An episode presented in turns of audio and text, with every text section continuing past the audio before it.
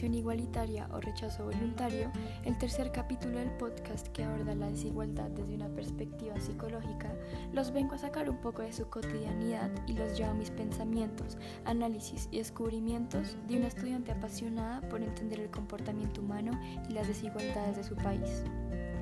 En este caso, les quiero hablar de la cultura como un factor clave para la integración y discriminación de estudiantes en instituciones educativas bogotanas mostrando así la diferencia de culturas en los diferentes estratos sociales de la ciudad y esto como un detonante para la situación de rechazo del individuo hablado.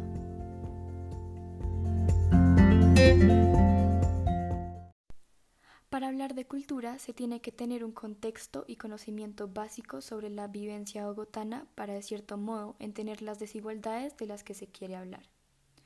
Partiendo de J. Yarse, La polarización política y social 2018, el concepto de polarización es clave para entender las diferencias culturales en la sociedad bogotana, e incluso este como el detonante principal de las discriminaciones vividas día a día. Siendo así, Yarse nos dice cómo de la polarización no puede esperarse sino el ahondamiento de las diferencias y cómo los extremos sociales se dan por el distanciamiento de las clases en torno al ingreso, la falta de igualdad de oportunidades, de acceso a la salud, a la educación y al empleo. Ya que como Yarse explica, la diversidad cultural colombiana ha sido entendida básicamente como un asunto referido a los sectores de la sociedad que han sido históricamente minorizados culturalmente, y no como rasgo característico de la sociedad en su conjunto. Esto creando un sentido de inferioridad a personas de culturas e incluso estratos menores a los de la élite bogotana. Al oír esto, podemos tener por seguro cómo la cultura puede ser incluso la raíz de estas problemáticas y cómo elementos tales como lo económico, hablado en capítulos previos, o incluso la política, también van a ser determinantes para crear esta separación en la sociedad bogotana e incluso en el país.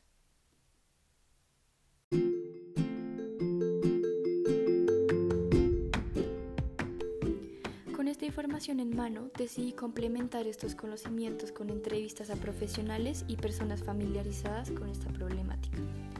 Augusto Besedichek nos contaba que en su época universitaria él fue capaz de sentir este rechazo cultural en los primeros semestres de su carrera de ingeniería, contándonos que al principio él no tenía con quién relacionarse, no era del mismo nivel socioeconómico y por ende no se sentía perteneciente a este círculo social, por decirlo de alguna manera.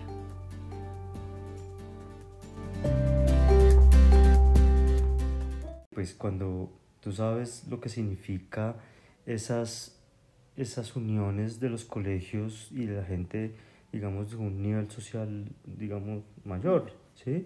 Que empiezan a decir, siempre es un tema muy de nuestra sociedad, de empezarte a medir, ¿y tú de qué colegio eres? ¿Y qué amigos tienes? ¿Y tu papá qué hace? ¿Y tu mamá qué hace? Etcétera. Y pues mi papá era, pues... Eh, tenía una empresa de refrigeración, mi mamá ama de casa, mis amigos no eran de ninguno de esos colegios. Por supuesto, pues eh, eh, eh, no tenía la oportunidad de estar yo en ese círculo social para que me ayudaran en las materias. Esta perspectiva fue muy valiosa para darnos una idea de lo mucho que la cultura influencia a la hora del relacionamiento del día a día de un estudiante universitario y para darnos una muestra de la polarización constante llevada en la ciudad. Para mí personalmente fue increíble pensar en cómo una cosa tan simple como el trabajo de tus padres, el colegio del que saliste o incluso la zona en la que vives podrían importar a nivel social. Al tener esto por mi cabeza fue necesario intentar saber qué pasaba con aquellos individuos que por tan simples cosas no eran capaces de tener una digna experiencia universitaria e incluso una, igualdad de, de oportunidades.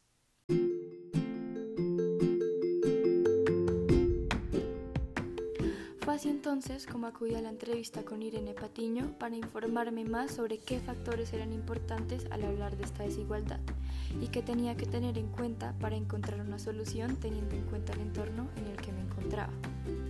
Irene me explicó la importancia de hacer una lectura de contexto y de situaciones específicas en las que una persona puede experimentar importantes y constantes rechazos.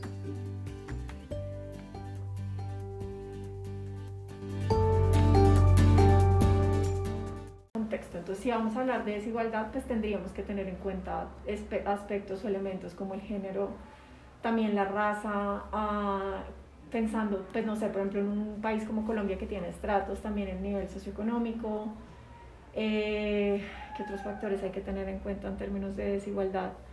Em, también, no sé, temas de si hay algún tema de discapacidad, eso hace que la, pues, haya como de pronto mayor riesgo o que, pues como, como, dificultad en temas de, de desigualdad.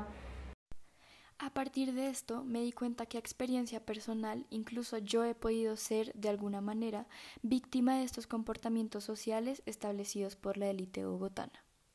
Lo siguiente que me pregunté fue cómo esta alarmante y poco hablada situación podía afectar a un extremo psicológico a aquellas personas que no tienen las mismas oportunidades que yo.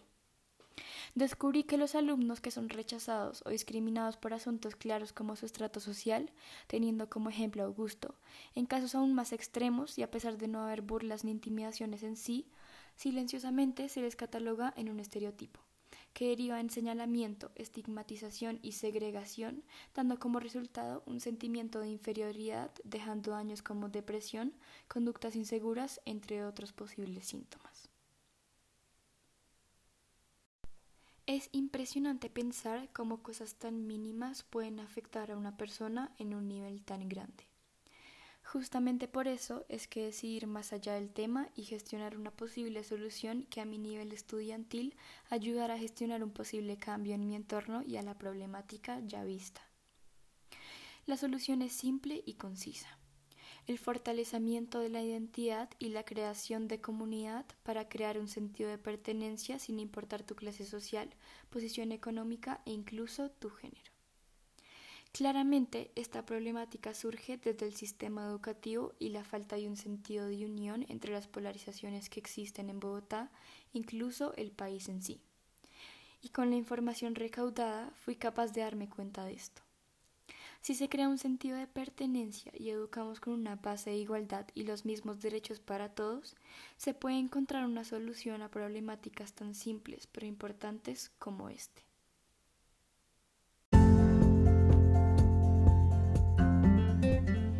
este tema ahondan muchas más experiencias, perspectivas y opiniones que por ser un tema tan amplio son difíciles de abordar.